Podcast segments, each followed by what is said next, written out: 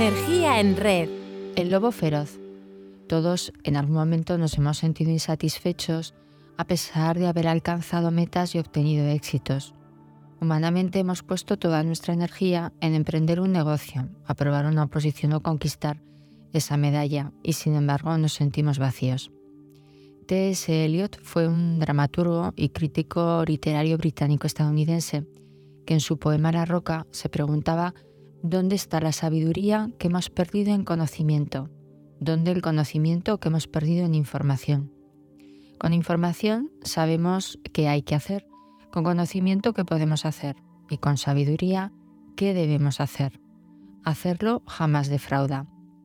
La sabiduría de la que hablamos es universal y anida en el interior de todos los seres humanos y nos habla de compasión, contribución y conexión.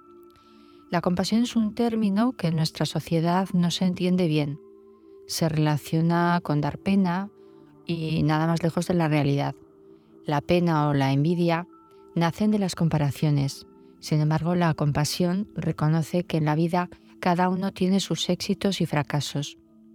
Estamos habituados a pensar que los éxitos son la recompensa a nuestros esfuerzos, pero cuando hablamos de satisfacción la ecuación se invierte.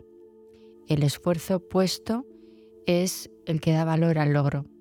Poder responder cada noche a quién he ayudado hoy, qué he hecho por el entorno, qué riqueza he generado y qué he aportado, no puede dejar indiferente y menos insatisfecho a nadie. Es lo que damos, lo que nos llena. Desplazarnos del yo mime conmigo al nosotros nos lleva a la conexión, la clave no está en el dinero o en la posición social, nutrientes de egos y soledades.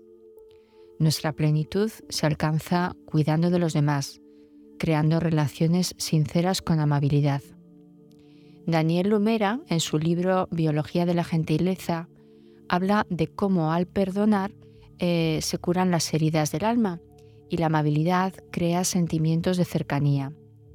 No dice este autor que haya que justificar las maldades, sino no responder a ellas con maldad, dolor o castigo. Tanto la amabilidad como el perdón son una tendencia evolutiva. Proponte hacer cuatro actos de amabilidad al día, hacia ti, hacia otra persona, hacia un animal y hacia la naturaleza. Pueden resultar cosas aparentemente insignificantes, pero nada lo es se le atribuye a Einstein eh, la frase que dice, la vida sin abejas sería un desastre global. Al hombre solo le quedarían cuatro años de vida. Sin abejas no hay polinización, ni hierba, ni animales, ni hombres. Esto no es algo que esté documentado, pero la verdad es que es así. La vida sin las abejas sería un desastre global, ya que provocaría una auténtica crisis alimentaria. Cerca de un 84% de los cultivos comerciales dependen de la polinización que realizan. Aligerar nuestra vida de necesidades que no son tales requiere abrirnos al silencio y al maravilloso riesgo de sentirnos profundamente satisfechos con nuestras vidas, más allá de los resultados o logros que dependen de muchas más cosas que de nuestro esfuerzo. Atención, no tratamos de ser una persona optimista de manera exagerada, como Poliana, esa niña huérfana que es enviada a vivir con su estricta tía y que protagonizó en 1913 la novela de Leonor Porter, tratando de alegrar esta chiquilla la vida de todos los que la rodean. No, no, nada de eso. No se trata eh, de ser como ella, se trata de que antes de sentirnos infelices o desgraciados, vacíos o fracasados, reconozcamos lo que merece el reconocimiento de logros o éxitos. Y para ello necesitamos ver que todas las historias se pueden ver desde otras perspectivas. En 1988, Elief Fern decidió darle una vuelta al cuento de Caperucita Roja, contándolo desde el punto de vista del lobo feroz. Seguramente hasta ahora no se te había ocurrido que fuera buena gente. A ver después de escuchar esta versión. El bosque era mi casa, decía el lobo. Yo vivía allí y cuidaba de él. Un día soleado, cuando escuché unos pasos, di un salto y me escondí detrás de un árbol, y vi a una chiquilla que bajaba por el sendero trayendo consigo una cesta. Enseguida sospeché de ella porque iba vestida de una manera ridícula, toda de rojo y con la cabeza tapada, como si no quisiera que, que nadie la reconociera. Está claro que no, que quise averiguar quién, quién era y se lo pregunté así, eh, que le dije que a dónde iba. Me contó que iba a ver a su abuela para llevarle comida. En el fondo me pareció bastante honesta, así que decidí enseñarle lo peligroso que era cruzar el bosque sola y yendo vestida de esa manera. Dejé que siguiera por su camino, pero me adelanté a casa de su abuela. Cuando vi a aquella amable viejecita, le expliqué mi inquietud y ella estuvo de acuerdo en que su nieta necesitaba una lección. Acordamos que la abuelita se escondiera debajo de la cama hasta que yo la llamara. Cuando llegó la chiquilla, la invité a que entrase en el cuarto de dormir y yo me había acostado disfrazado con la ropa de la abuela.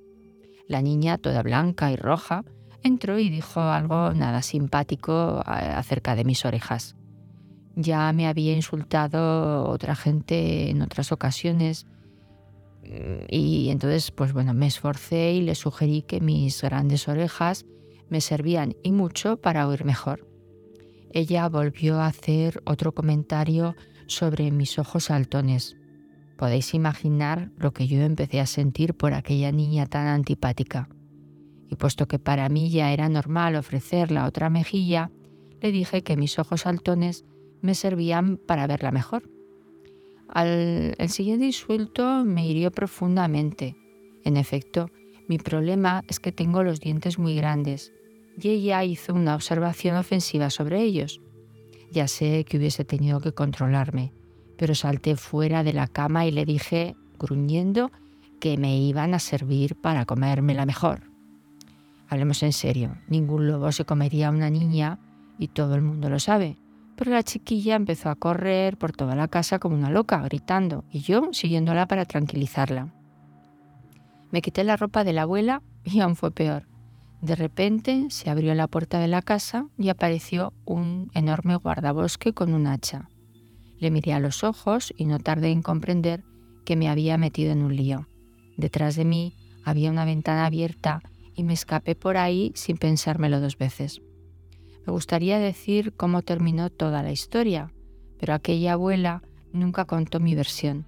Al cabo de poco tiempo se difundió la voz de que yo era un tipo muy malo y antipático, y todo el mundo empezó a evitarme. No he vuelto a saber nada de la niña.